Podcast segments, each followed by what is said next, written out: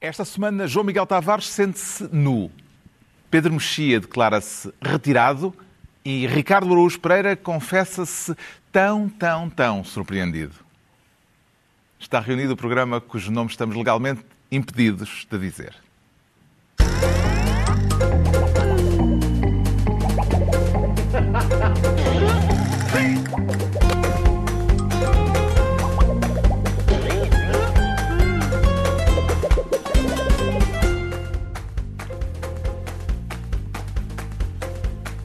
Ora, viva, sejam bem-vindos no final de uma semana em que a resistência ucraniana conseguiu avanços significativos no combate às tropas de Putin. Uma semana em que o Primeiro-Ministro, numa longa entrevista televisiva, rejeitou com veemência a ideia de que o plano de combate à inflação recorreu a truques, para não dizer a verdade toda. E uma semana ainda em que teve início oficialmente, para 1 milhão e 300 mil alunos, o novo ano letivo. E é por aqui que começamos com o Ricardo Araújo Pereira a querer ser ministro da falta de educação. Há meninos a portarem-se mal, Ricardo? Não, bom, realmente há, mas não é, não é essa falta de educação, não é falta de educação no sentido Há de muitos ser... meninos que não terão, seguramente, professores a todas as disciplinas. exatamente. Portanto, nem eh, a possibilidade de se portarem mal eles têm. Pois não, coitados. É- Mas é, atenção, é um regresso às aulas habitual. É periodicamente, portanto, nós temos... Dá para acertar o relógio com as eh, falhas portuguesas. É, foi incêndios, depois eh, a gente percebe, ah, olha, problemas no regresso às aulas, estamos em setembro, Ah, a seguir aos incêndios cheias, sempre assim, sempre assim. é- Grávidas no verão. Grávidas no verão, dá para... Patrióticas seguidas de desilusão patriótica. Seguidas de ilusão patriótica. Portanto, agora, A neste falta momento, de estamos na falta de repetindo ano a ano. Aliás, é um dos argumentos do ministro. O ministro diz: o que é que estão à espera? Isto acontece sempre, pá. Acontece Aliás, sempre. e, e até era, tinham dito que ia ser pior. Exatamente. E tinham dito que ia ser pior. Que Não, agora portanto, é um argumento que é está a o ser muito usado. problema aliás. estrutural. é um- não, isso sem dúvida nenhuma. É evidentemente um problema estrutural, como são quase todos, não é? Hum. Parece que a maior parte eh, dos casos de falta de professores está concentrada na área da informática. Será caso para falar de uma educação low-tech? Eu isso não me preocupa tanto, porque em princípio na informática os alunos sabem mais que o professor, Eh, tendo em conta que, enfim, que já nascem já com, com o polegar lá, por exemplo, eh, alunos, não sei se os nossos espectadores ouviram, Alguns mas moderadores têm. sim, não sei se os nossos telespectadores São pessoas a quem não aconteceria e isto. por ouvintes terão ouvido, Atenção. sim, mas o, o relógio do nosso moderador Acabou de falar. Atenção, atenção, Às vou dizer fala. Tu estás a falar e eu não consigo até agora prestar bem atenção ao que tu estás a dizer porque o- aquele relógio estava a faiscar. Ah, estava a uma forma faiscar. espetacular. Pareciam E depois galáxias. E depois Pareciam rosnou-nos. galáxias em explosão no, Sim, no sim. bolso dele. Nós E, devemos ter... falou contigo em Falou. Devemos ter convocado a Siri, como, naquele, como, a- como naqueles. A Síria às vezes é um bocadinho intempestiva. Exato. Quando menos Lá está. se deseja. E, e porque a gente da geração do nosso moderador realmente não, não consegue controlar a tecnologia. Não é o caso dos alunos. Eu, tenho, eu, eu já escrevi em sede própria que há, há um, havia um método aqui para nós acabarmos de uma vez por todas com isto do regresso às aulas, erroneamente chamado regresso às aulas, é regresso à escola, às aulas onde regressar mais tarde, lá para outubro ou novembro. Mas era um sistema de faltas. Como há no sistema de ensino, pós, para os alunos, fazia-se um para o ministro. Pelos vistos, há 16 mil ah, ah, faltas de professores, não é? São 16 mil faltas não justificadas. Se o encarregado de educação do ministro, que é o Costa, conseguir apresentar ah, que lhe morreram 16 mil familiares, certo, estão justificadas as faltas e ele continua no Ministério. Se não conseguir, ou, ou atestados médicos, ou assim, se não conseguir, sai, porque é uma das coisas más nisto, é às vezes o ministro chumba e aí fica repetente, vai repetir, vai repetir o que fez. Neste caso não funciona bem. A gente preferia que ele se retirasse. por faltas. Chumbasse por, chumbava por faltas e vinha outro. Mas este chegou agora também. Pois chegou, é coitado. Chegou e eu tenho pena, atenção, tenho, tenho, acho que... O facto. Chegou agora? Bem, chegou agora. Chegou agora seja, ao porque era- Ministério. Era, É era, ministro, secretário, é Não era secretário Tá, de saiu Estado. da Secretaria de O Estado. facto do Ministro da Educação ter assumido abertamente o problema da falta de professores e de o ter considerado uma questão prioritária eh, serve de algum modo de desconto às responsabilidades do governo nesta matéria, João Miguel Tavares? Uh, não. Não. Porque... Mas pensaste um pouco. Não, pensei muito. Uh, não é porque editor geralmente elege a palavra do ano. Uh, é, não é? No, tipo, no final do ano. Este ano eu proponho já tipo truque. Truque está, eu acho que está bem lançada. E, e isto é truque, não é?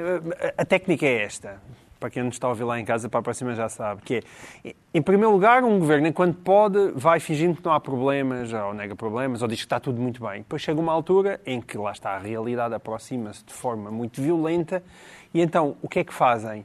Admitem que existem problemas. Admitem que existem problemas. E geralmente não admitem só, dizem que também existem problemas iguais na Europa. E ele disse isso. Ah, então na Alemanha e em França também estão cheios de problemas. Parece é que em Portugal há dificuldade de passar à terceira fase, que é aquela que nós gostávamos, que era a altura de resolver os problemas. Resolviam os problemas. Ainda há uma fase anterior a essa, que é a culpa é da Troika. E a culpa é da Troika, claro. A culpa é da Troika. É, neste caso, o problema é que os professores são todos já. Eh, estão todos com uma idade claro, uh, avançada. provecta Sim.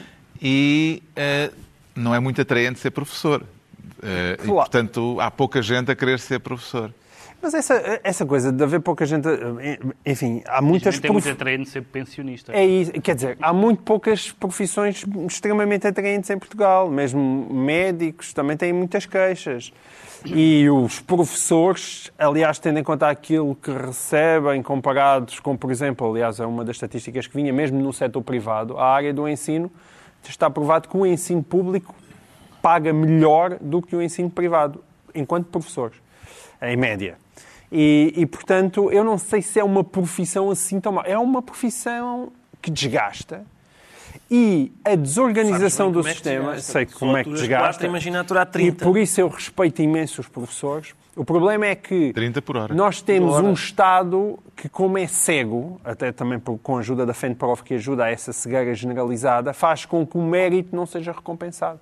Portanto, quem anda em escolas, e como se sabe, os meus filhos porque sabe-se, porque eu já disse aqui muitas vezes, andam todos em escolas públicas, é muito desesperante às vezes para um pai ver professores absolutamente magníficos que existem pá, serem tratados da mesma maneira que professores péssimos que já deviam ter deixado de ensinar há muito tempo. E, portanto, essa falta de critério, ela própria desgasta as pessoas que dão as aulas. E, portanto, a profissão tem que ser melhor por isso as profissões ficam melhores. Esta ideia também que as profissões só ficam melhores porque são muito mais bem pagas, evidentemente toda a gente gosta de ganhar mais dinheiro, mas as profissões ficam melhores quando as pessoas se sentem que são bem tratadas, recompensadas, reconhecidas.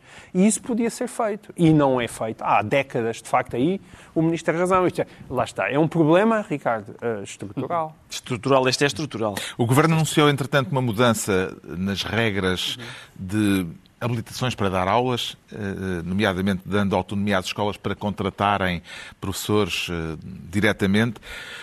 Os receios que já vieram a público de poder vir a entrar em cena o chamado fator Cunha parecem-lhe receios válidos? Pedro Mexia? Eu acho, o João Miguel já, já falou de algumas das críticas que, é a fazer, mas há alguns elogios naquilo, a fazer naquilo que o Ministro disse. Uh, começando pela, pela constatação uh, pouco socialista de que uh, o Ministério da Educação é altamente centralizado e dito como uma coisa negativa, acho, acho positivo. A segunda, a necessidade de maior autonomia das escolas, nomeadamente na da contratação direta de professores, também, é, também não é muito comum e também é positivo. E em terceiro lugar, uh, uh, sobre essa matéria das cunhas, o Ministro disse duas coisas que me parecem também evidentes. Eh, uma é que, havendo regras claras e havendo uma avaliação dos currículos, isso, em princípio, fica resolvido, não achando que as pessoas são todas uh, uh, desonestas. E, por outro lado, a questão das cunhas nessa matéria é um pouco como a ideia das pessoas, é como as pessoas são contra o RSI porque há abusos. E a ideia, portanto, não há abusos, vamos acabar com o RSI. Isso é absurdo. Não se acaba com uma medida globalmente justa por haver abusos ou por haver cunhas previne-se esses abusos e essas cunhas. Entregamos assim ao Ricardo Araújo Pereira a pasta de Ministro da Falta de Educação. Quanto ao João Miguel Tavares, quer ser desta vez Ministro dos Truques, palavras que já usou aqui. E quem é o mágico? Oh, é o mágico, o conhecido Costini, Antonini Costini. Quer falar da entrevista, da entrevista do Primeiro-Ministro à TVI Sim. e do modo veemente como ele recusou a ideia de que houve truques uh, na forma como apresentou o pacote de medidas no combate à inflação. Como é que avalia a veemência de António Costa naquela entrevista? Acho que é uma veemente treta. Mas, dito isso, deixa-me explicar onde é que a treta reside. Porque há aqui um lado que o governo tem razão. Se fosse o PSD a estar no governo neste momento, os pacotes que estaria a apresentar, mais pacote, menos pacote, menos medida, mais medida, não iriam variar muito. Aliás, apresentou um, foi chumbado agora. Sim, e, e não iriam ver. Quer dizer, pode discutir uma medida aqui, uma medida ali, mas basicamente o governo está a dizer que seja de 2,4 mil milhões, seja 1,4 mil milhões agora para as empresas, que ainda por cima a gente vai falar disso depois, é duvidoso que seja tanto assim, mas isso significa um governo que tem consciência dos problemas. Tu neste momento tens uma inflação que não depende de ti mesmo, que tu não consegues controlar porque tu não não, não, não podes fazer nada em relação, estás numa moeda única, não podes mandar imprimir dinheiro, deixar de imprimir dinheiro, é o Banco Central Europeu que manda. As coisas não estão neste momento mesmo nas mãos de António Costa. E é aquilo que ele está a fazer, de se recusar a aumentar os reformados da maneira que se, teoricamente, iria ter de aumentar, ou os funcionários públicos, eles têm razão. É sensato a opção com as finanças públicas deste governo. Nada aí está errado. Onde é que está errado? Onde está errado é que António Costa anda há anos e anos e anos a dizer que não é assim, que não iria fazer não isto. está no que ele faz agora, está no que ele disse antes. O problema está na famosa narrativa que sustentou a geringonça em 2015 e que, em boa medida, sustentou a popularidade de António Costa até aquela maioria absoluta, que é aquela ideia de que era possível um outro caminho, que Pedro Passos Coelho não precisava ter feito o que fez. É mentira. Passos Coelho precisava ter feito o que fez, como, como agora é fundamental António Costa estar a fazer o que faz. Qual é o problema? Porque a treta. A treta é que no meio da apresentação daquelas medidas, ou no meio da entrevista à TVI, António Costa esquece de dizer duas coisas. Ele em junho, a não ser que o senhor em junho tivesse de férias e, tivesse andado pelos bares de Lisboa e cada vez que fizesse aos jornalistas já tivesse um bocado tocado, ele disse duas coisas que, se os disse com consciência, agora foram desditas e ele tinha que o admitir. Ele tinha que o admitir. Ele disse em junho: a lei das pensões é para ser aplicada, não há a mínima dúvida. Em junho, em junho já havia guerra, já havia inflação, já havia que, tudo. Repara que dizer que a lei é para ser aplicada não é bem uma é bem uma maluquice, não é? Realmente é verdade. Aliás, não, dizer... seria uma maluquice. A lei a... ser aplicada não, não. neste momento seria uma total mas irresponsabilidade. É uma... mas é lei. Repara, mas é lei, com certeza. A... O Costa e o Passos, disseste tu, uh, tinham que fazer o que, o, o que fizeram. O problema é que é ilegal, ou seja, o Passos tinha de facto compromissos com os, reforma... com os reformados e pensionistas, tinha compromissos com os funcionários públicos, a que faltou. Uh, o Costa tem compromissos com, com uma lei repara, que como, está a tentar contornar como uma... se tu não fosse como se tu não fosse o Ricardo Luís Pereira está a tentar alterar a lei. Exato Portanto, está a tentar alterar a, lei. a é alterar o, o, o Ricardo está a dizer é, é ter razão a, a mas fórmula tu, de cálculo não é? não fosses tu um brilhantíssimo humorista que todas as os canais de televisões querem recrutar é e fosses um pobre humorista que não tivesse graça nenhuma e tivesse a ser posto no olho da rua Tu também podes dizer que, segundo a lei, eu tenho aqui esta prestação do meu carro, esta prestação da minha casa, e a lei manda-te a pagar, e tu chegas a uma altura e dizes, olha, mas agora não consigo porque a realidade se sobrepõe Sabes acima que é que da lei. Acontece? Sei o que é que te acontece. Acontece o mesmo que te acontece, aconteceu ao país. Vêm os senhores de fora e dizem, a Troika é o homem do fraco e diz: olha, meu senhor, agora tem que mudar de vida. Portanto, era o que acontecia. A lei está feita, mas a lei de facto não pode ser cumprida neste contexto, porque a lei foi feita a pensar que não existiria inflação. Mas já agora, a lei também não foi aplicada na Note Santos, que foi também suspendida aí a favor dos reformados. E, portanto, a lei é sempre usada a seu bel prazer. mas deixa-me só dizer qual foi a. Deixar para quê? Deixa-me só dizer qual foi a última, a segunda coisa em junho que António Costa se esqueceu de ter hum. dito. Foi a história de isto em Portugal que era mesmo bom. Em junho era que isto, os salários todos aumentassem 20% até ao final da legislatura. Pá, então começa a dar o exemplo. E aí os, os, os funcionários públicos dizem-lhe com razão. Então não era para chegar aos 20%, então porquê é que só vamos começar nos 2%?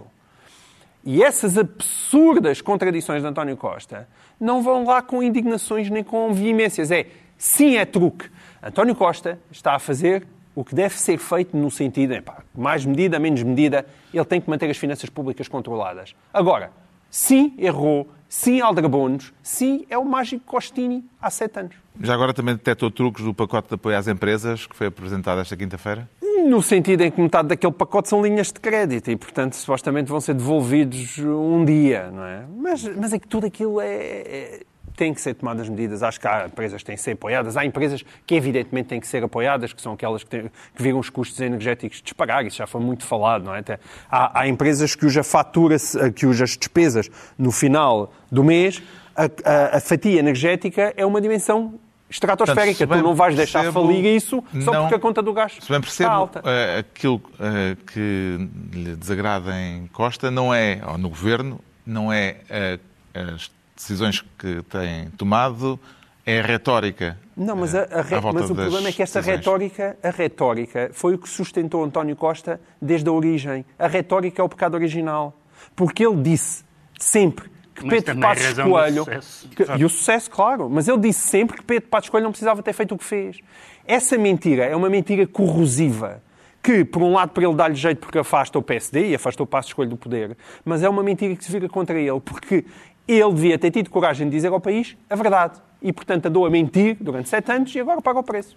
Compreende, Pedro Mexia, a preocupação do Governo em não assumir como despesa permanente do Estado um pico de inflação que pode ser mais ou menos conjuntural?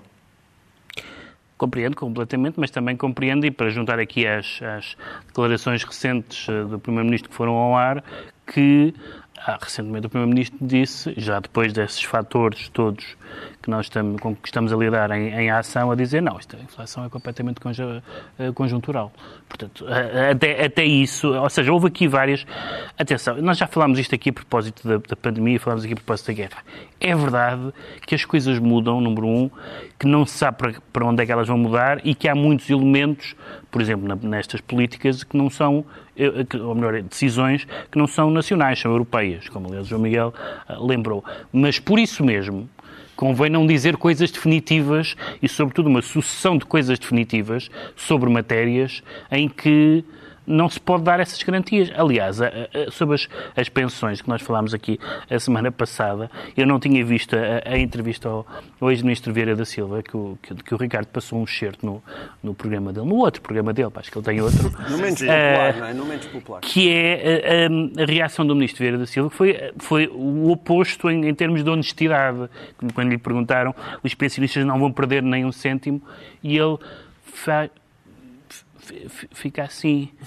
E, pronto, e foi extremamente honesto, porque ele não, ele, ele, ele, até porque pelas suas responsabilidades passadas, ele não se sentiu capaz de dar uma garantia que sabia que é, vamos dizer, duvidosa. Uh, e, portanto, uh, uh, a possibilidade de não dar garantias duvidosas também é uma coisa que fica bem a um político, sobretudo a um político no ativo e não apenas a um, a um ex-ministro. Quanto à entrevista, à longa entrevista à TVI, conseguiu sacar bom sumo daquela noite televisiva, Ricardo Araújo Pereira? E... Ou vamos ter que sumo... por domingo? Não, Podemos sumo... saber agora ou temos que ouvir o best-of? Sumo havia, sumo havia. É, algumas pessoas eh, provaram e acharam que estava azedo, por exemplo.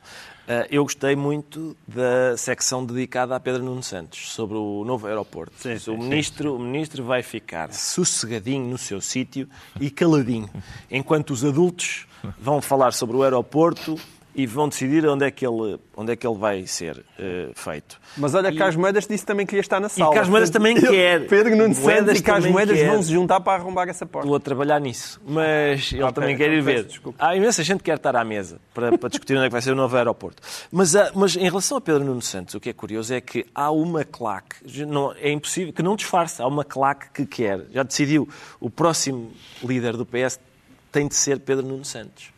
E essa claque porque atenção, claro que é da qual fazem parte pessoas que nem sequer são do PS, mas querem que seja Pedro Nuno Santos, tem que ser.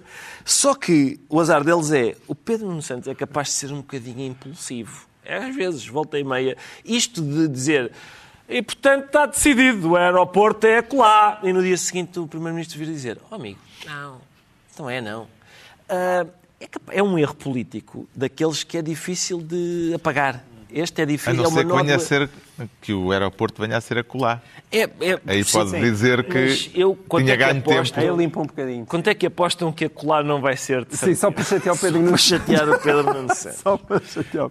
Agora vai ser em Santarém só para chatear o Pedro Nunes. Exato.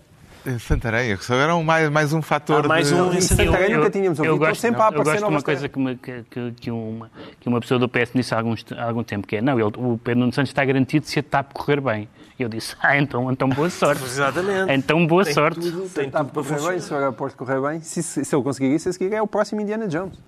O João Miguel Tavares fica então ministro dos truques. Agora é a vez do Pedro Mexia querer ser ministro da OLA, mas neste caso não é a OLA mexicana.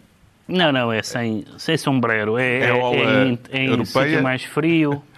É a OLA sueca. Quer É falar do sucesso eleitoral da extrema-direita na Suécia, Sim. onde o Partido Nacionalista e anti-imigração foi o segundo partido mais votado nas eleições do fim de semana passado.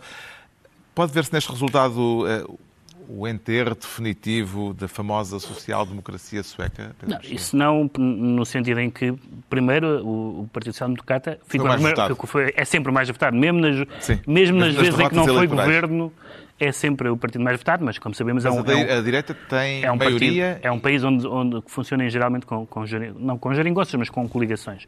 Eh, geralmente uma coligação de esquerda e direita. A- Não, a- neste caso será a geringonça, caso é geringonça. porque o partido mais votado não está no poder. Não estará no poder. Ah, não, geringonça nesse sentido, sim. Nesse- nesse eh, sentido. Geringonça sublinhando onça. Estão lá, estão o que, é lá o, o que aconteceu at- até agora foi que, e essa é que é a mudança eh, importante, e, e é um, e por isso é que eu acho que estas eleições são mais importantes, e não é mais importantes, são mais significativas, por exemplo, as eleições italianas, foi porque o partido eh, dominante da direita em- em, em- na Suécia, o Partido Moderado, que geralmente era, fazia, formava governo com os parceiros eh, democratas cristãos e liberais, sempre foi dos partidos da direita europeia mais empenhados em fazer barreira à extrema-direita. Ah, ah, e sempre, aliás, como o nome indica, disse Partido que um moderado. partido, demora, um partido demorado também, um partido moderado não faz alianças com um partido radical.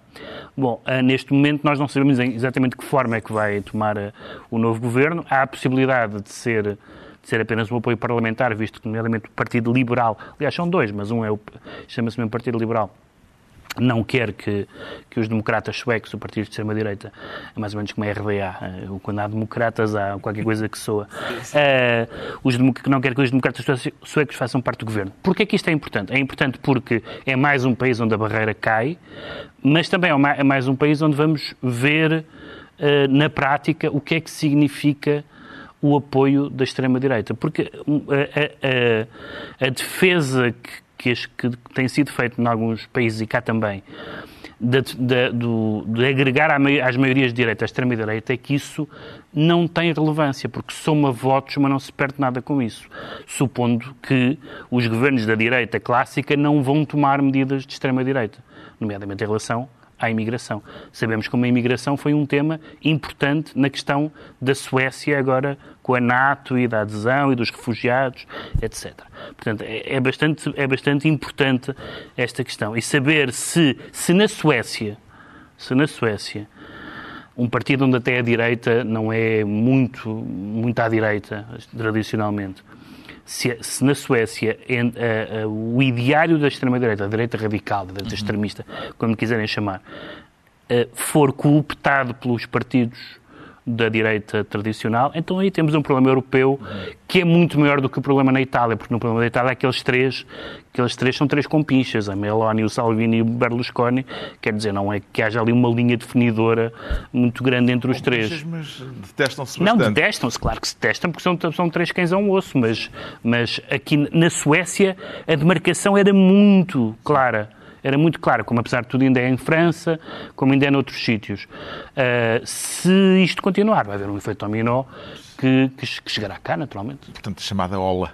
É ola, é ola. A ola sueca, eh, tudo indica que a extrema-direita vai estar no arranjo que permitirá o próximo governo. Não se sabe se dentro ou fora do governo, ainda não é claro.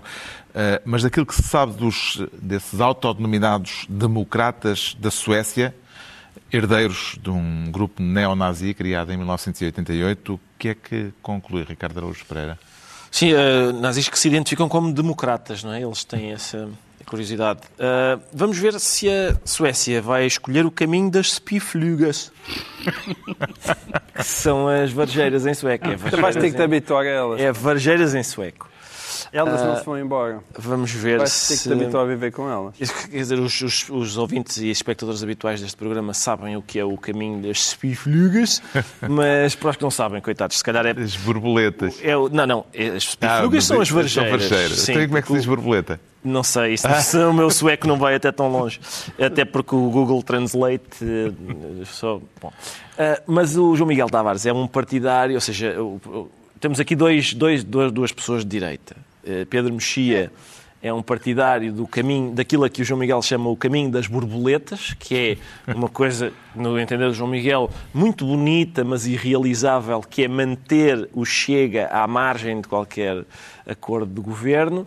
E o João Miguel Não, propõe. bem, chega, é as ideias do Chega. Sim, as ideias do Chega. O João Miguel propõe aquilo que eu batizei de caminho das varjeiras, que é um, um governo em que, de facto, o Chega está presente, ou pelo menos, ou pelo menos é, apoia, não é? Ou pelo Eu- menos mas apoia. ouve, E agora mas as tu spiflugas. não é um desejo. Eu não quero. Não, eu sei que não é um desejo, eu sei, eu faço Eu dessa estou a dizer justiça. que é inevitável. Eu faço dessa justiça. Pelo andar da Isso carruagem. é como a morte, Sei não é? que não Portanto, queres, eu sei que não queres. Não, é inevitável no sentido Mas- em que a perpetuação do PS no poder, para mim, representa um, um perigo maior para o sistema. Certo. Do que o Chega.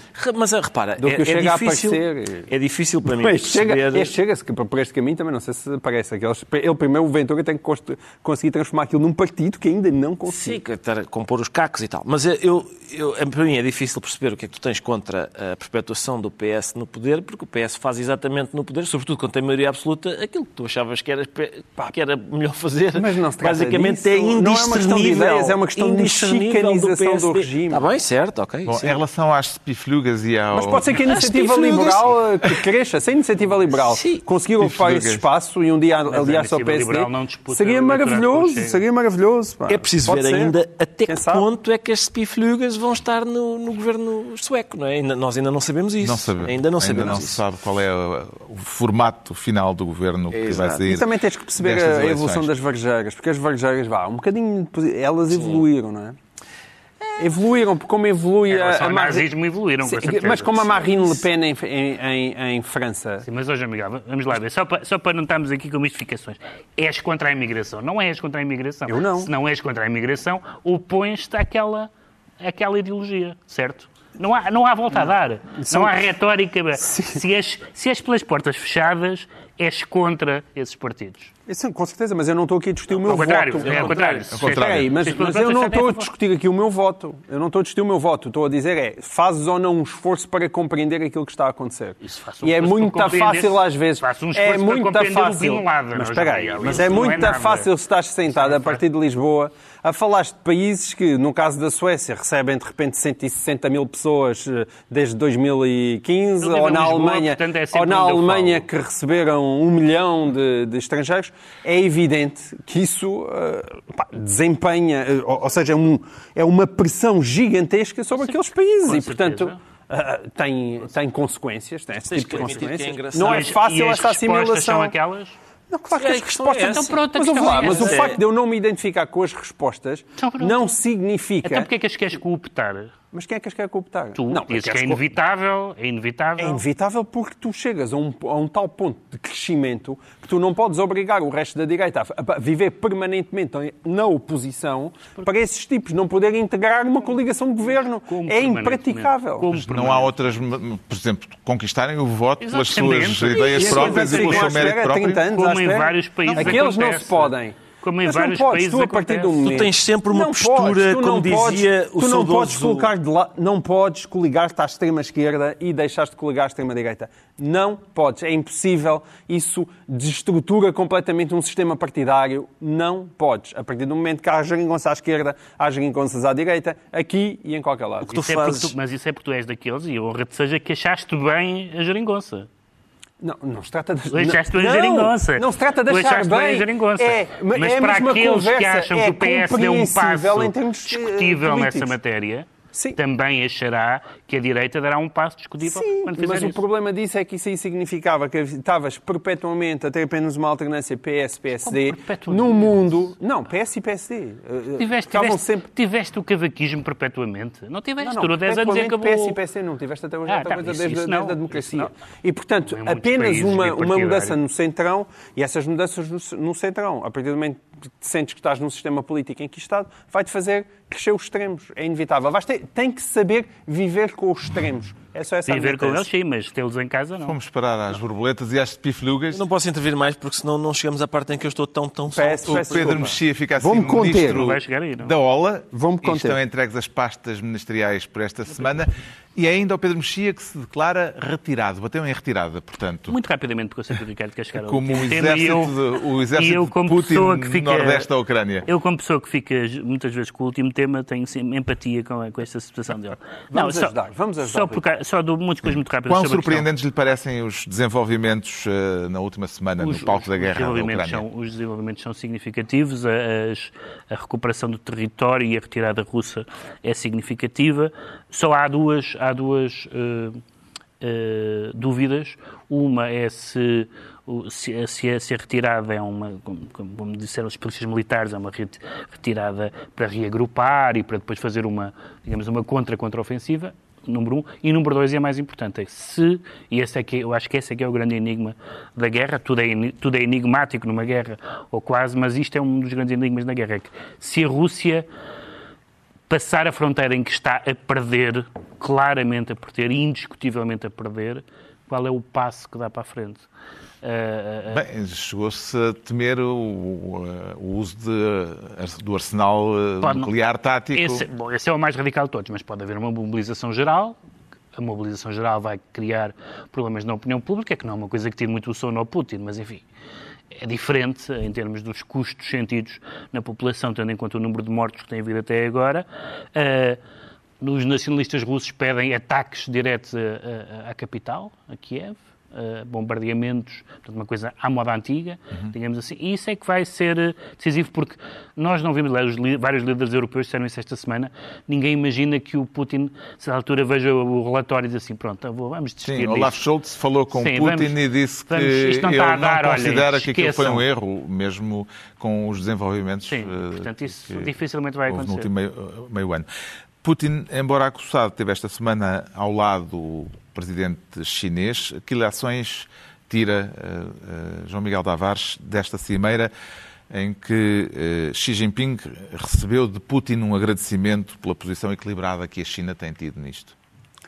Eu acho que aí essa, essa declaração é, é exata, embora talvez um bocadinho cínica.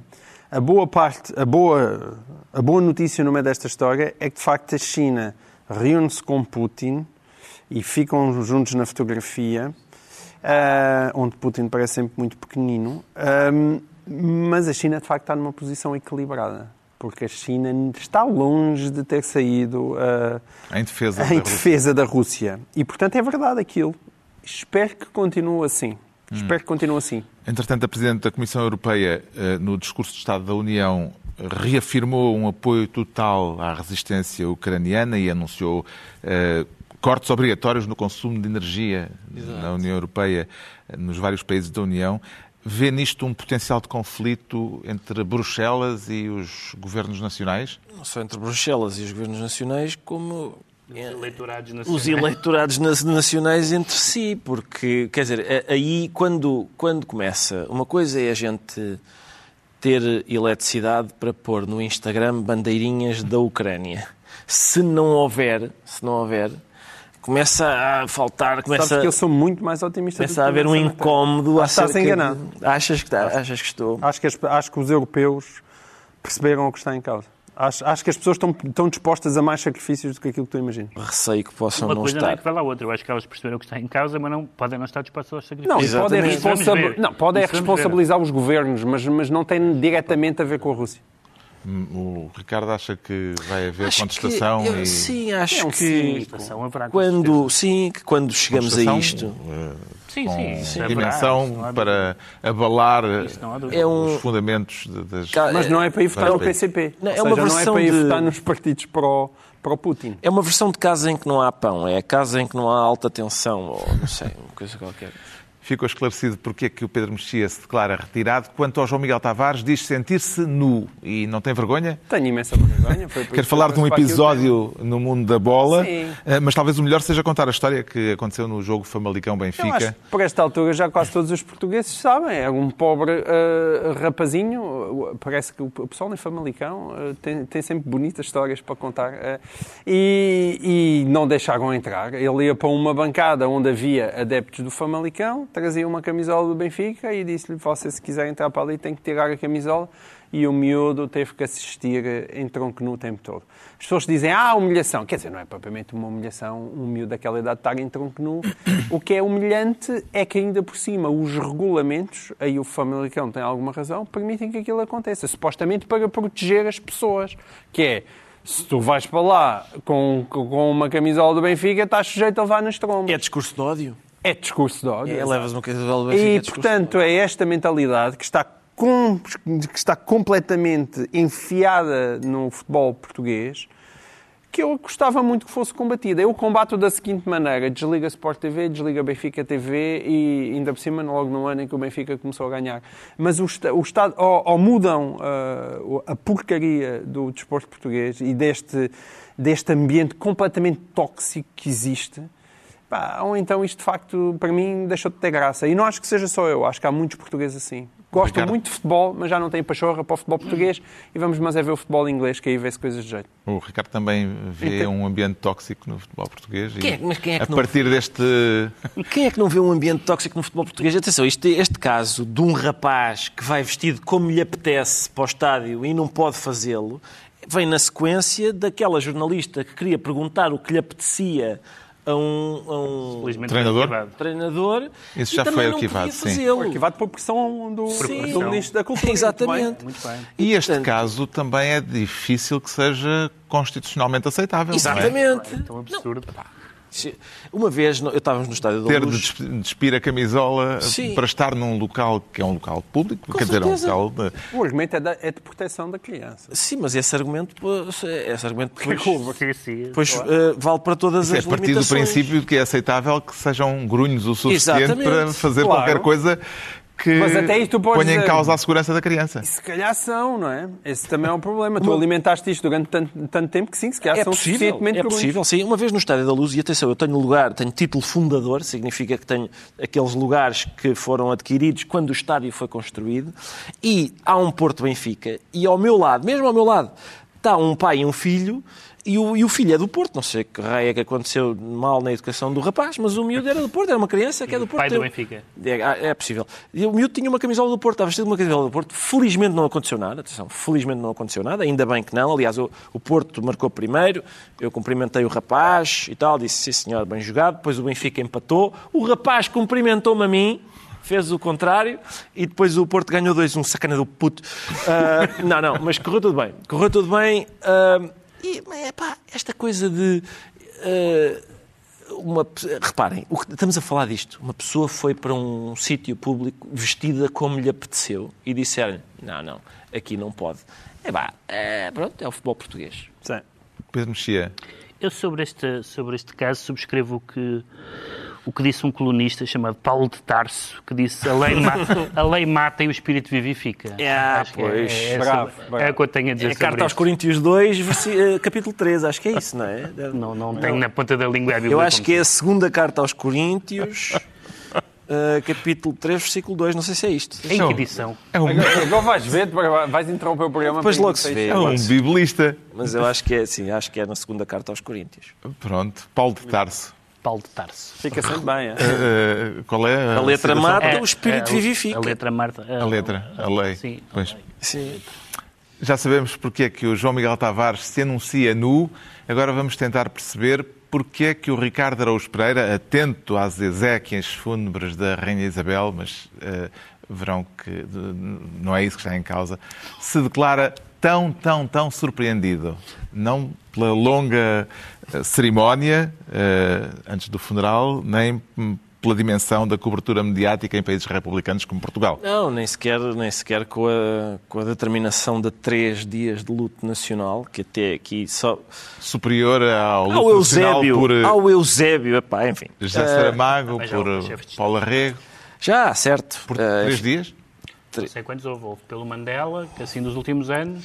Não, a questão aqui é. Sim, são os três, dias, dias. São os três dias em invulgar. São invulgares. Para... Os três dias. A, justificação é que é o. A senhora teve lá 70 anos. A, não, mas a Está bem. Tanto quanto eu percebi, a justificação é que é, o, é que é o país com quem temos o tratado mais antigo. Hum. É verdade. Uh, bom, mas, mas, não é por causa disso. Não é por causa disso, nem sequer. Sim, não é, não é por causa disso. É porque. Uh, Tem a ver com os protestos republicanos. Com, não é, assim, é, bom, são protestos, aliás, são protestos. muito pacíficos, muito pacíficos. Uh, uns são um bocadinho mais truculentos, como por exemplo quando passa aquele, aquele príncipe uh, que, é, que, é, um pervertido e as pessoas dizem Olá, Andrew, tu és um pervertido. Uh, e, e, estão a levar isso a mal. mas às vezes são só papéis à passagem do Carlos III. Há umas pessoas que têm um cartaz que diz Not my king não é o meu rei.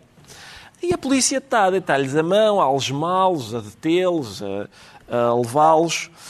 E, e, enfim, e tem havido algum clamor, justificadamente, um clamor, e é isso que me deixa tão, tão, tão surpreendido. Tão, tão, tão, três vezes. Porquê? Porque, pelos vistos, a gente... Agora veio o flick-flack. A gente descobre agora, descobre agora, que o facto de determinadas palavras serem ofensivas não é um bom critério para mandar calar a pessoa que as diz. Então não é, não é de uma pessoa ficar tão, tão, tão surpreendida. Tu queres ver. Havia um senhor cujo, cujo papel estava em branco. Ele tinha só um papel em branco. E disse: Se calhar vou escrever aqui Not My tinham King. Tinham feito na Rússia recentemente. Tinham feito na Rússia. Na Rússia. Papéis em branco eram também na Rússia. Isto é em Inglaterra. Isto é a Inglaterra. E, Mas portanto, a sua indignação Pode-se chamar indignação? Ou não, é a minha? Só, ou só sur... até só estou divertido, não estou indignado. É muito raro eu estar indignado. Eu e, e até porque a própria polícia invocava leis bem recentinhas. Bem recentinhas. bem recentinhas. Leis sobre heckling. Isso. Exatamente. E, portanto, ou seja, esta ideia de que o, o, um discurso ofensivo, ou determinarmos que um discurso é ofensivo, é um critério para o silenciar, sabendo nós que. Mas sabes quem é que está de acordo contigo? A Primeira-Ministra. Que, fez um comunicado dizendo exatamente isso. Ótimo, ótimo, ainda bem. Lá está. É, mas isso é um, é um bocado, pronto, é um bocado triste, não é? Hum. Que sejam, que seja uh, pessoas como a Primeira-Ministra britânica que estão de acordo que, de facto, de, o facto de um discurso ser ofensivo não é razão uhum. para o calar. Aqui Acompanha a surpresa do Ricardo Araújo Pereira, Pedro Mexia? Eu não, não, nunca, raramente me surpreendo nestas coisas, porque já percebi do que é que a casa gasta. Tu és tão experimentado. É, é evidente. Não, não, não é no mundo, é, é nestas coisas. É evidente que numa democracia qualquer protesto não violento é admissível. Isso é... Isso, claro. Não há nada a dizer quanto a isso, nem a acrescentar. O problema é que quando se diz fra esta frase, muitas pessoas estão a dizer, muito bem, lá em casa, como diz o João Miguel. Lá em casa as pessoas estão a dizer, uh, o, como diz o João Miguel, é o lá em casa. Uh, uh, as pessoas dizem, muito bem, mas só que depois eu digo, incluindo as coisas desagradáveis, claro. chocantes e ofensivas. Ah, não, essas não. Exato. Só as coisas simpáticas. Não. Para isso não é preciso protestar contra a monarquia numa república é mais ou menos como protestar, protestar sim, sim. contra a República numa monarquia. É a mesma coisa. É, não, podes considerar que é muito feio no sentido de, pá, é um funeral. É muito é? feio, mas isso, ah, e tal, mas mas isso não, não, interessa. Mas não, isso é uma questão. Não que esteja, também já houve um a não ser que esteja detido a não ser que esteja ter ofendido o Presidente da República. Lembram-se? Sim. A não ser que esteja a provocar uma pessoa e, portanto, esteja, no fundo, a causar desacatos. Isso nós vimos. Já vimos cá em Portugal, por exemplo, pessoas que se metem numa manifestação no meio de uma manifestação com cartaz, eh, etc. Isso, isso, é, isso pode ser provocar desacatos. Agora, tirando isso, o protesto deve ser absolutamente livre. Não me surpreende nada que umas pessoas fiquem completamente solidárias com protestos com os quais concordam inteiramente, Exato. mas não com os outros. Tem alguma coisa a declarar? Oh, neste, neste, a única coisa que eu proponho é que nestes temas nós passemos a ensaiar tenor, barítono, baixo e podíamos, e podíamos fazer aqui uma, uma cena dizer, coral. Concordo. Exato. Uma Quem cena coral. favor? Então, chegamos aos livros e eu trago esta semana não apenas um livro, mas um livro que é também um disco, eh, que é também um pequeno álbum de arte visual. É um Kinder. Eh, São tantas Tem coisas. muitas coisas, exatamente. Estou só aqui a mostrar um pouco da arte visual e que é, além de tudo, eh, tudo isto, um belo objeto. A Lisbon Poetry Orchestra é um coletivo de músicos e vozes, eh, atores e não só, que junta poesia e música em performances ao vivo. Têm dado muitos espetáculos, já tinham feito um livro-disco intitulado Poetas Portugueses de Agora e reincidem, desta vez com os surrealistas. Sete poetas para oito poemas numa mini antologia su- surrealista de Mário Cesarini. É Mário Cesarini o repetente. Há oito poemas e sete poetas, porque Cesarini aparece eh, com dois poemas.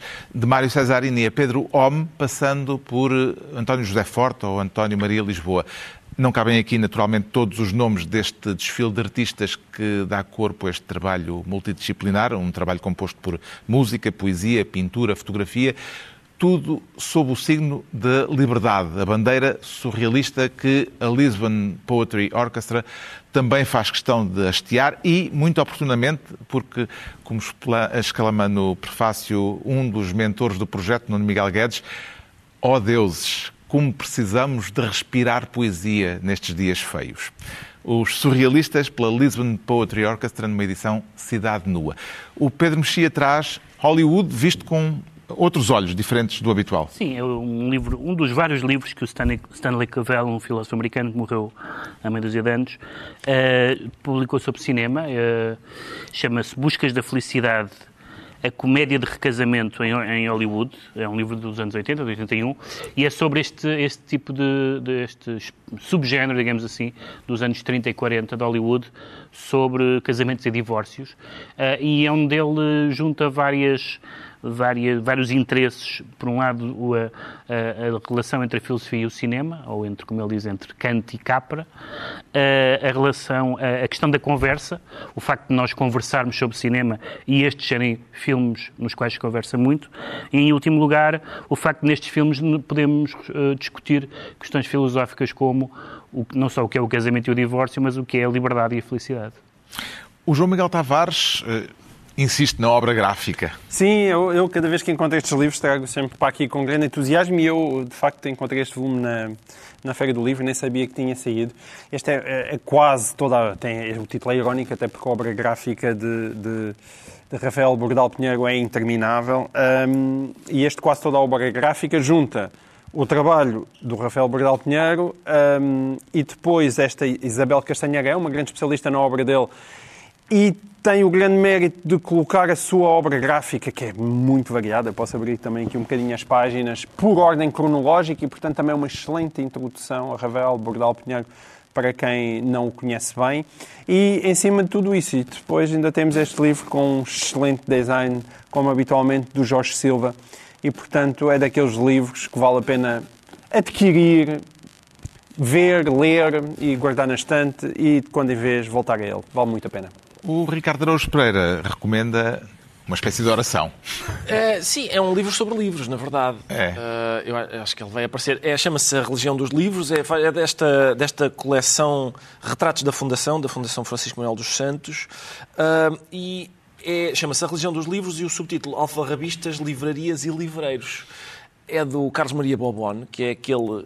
ah, crítico literário do. Eu conheço, quer dizer, é daí que eu o conheço, não é? Como crítico literário do Observador, onde ele escreve é excelentes textos, e ele é alfarrabista também, isso eu não sabia. Ahm, e, ah, E um excelente alfarrabista. a questão é, a questão é, a gente, à partida, talvez pudesse pensar que este universo, ou seja, mesmo quem se interessa por livros, se calhar não teria interesse no universo das livrarias, dos livreiros e até do- e, do- e dos alfarrabistas. Ora, quando a gente começa a ler sobre isso, a perspectiva do Carlos Maria Bobone sobre o assunto, a gente percebe que aquilo é muito mais interessante do que se calhar a gente esperaria à partida Deixem-me só dar, apontar aqui epá, um caso, podia dar inúmeros outros, já várias bibliófilos, pessoas que frequentam alfarrabistas e têm este, digamos, esta mania, eh, sentem-se aqui representadas muitas vezes. Por exemplo, quando ele diz que aquela, aquela não há gente, não há, não há, não há bibliófilo que não compre mais livros do que aqueles que, cabem, que lhe cabem no espaço disponível. Eu coincido com esta semana em que mandei fazer mais uma estante. Uh, onde, é, onde é que a gente põe os 11 volumes do Dicionário de Moraes? Eu, por acaso, arranjei um bom sítio. Mas, por exemplo, reparem nisto. Uma primeira edição do David Copperfield pode valer dezenas de milhares de euros, se for uma primeira edição. No entanto, se faltar, por exemplo, a gralha na vigésima linha da página 132, em que Screamed e Screwed estão trocados, já não vale dezenas de milhares, vale milhares apenas, mas vale apenas centenas se não houver uma frase repetida na página 368. Porque como o livro foi editado em pequenos uh, folhetos, a gente consegue perceber pelas imperfeições é, quais é que fazem é que parte da primeira edição. Portanto, é um caso bizarro em que um livro, quanto, uma coisa. quanto mais imperfeições tiver, mais valioso porque... Tens de acrescentar que, como todos sofremos dessa doença, todos tínhamos escolhido este livro esta semana, mas tu foste o primeiro. Eu adiantei-me, é verdade. Eu peço desculpa Foi, a todos. Tomou, tomou a dianteira, tirou o, o ticket e ganhou. Está concluída assim mais uma reunião semanal, dois a oito dias à mesma hora, ou à hora que quiser, em podcast. Pedro Mexia, João Miguel Tavares e Ricardo Araújo Pereira.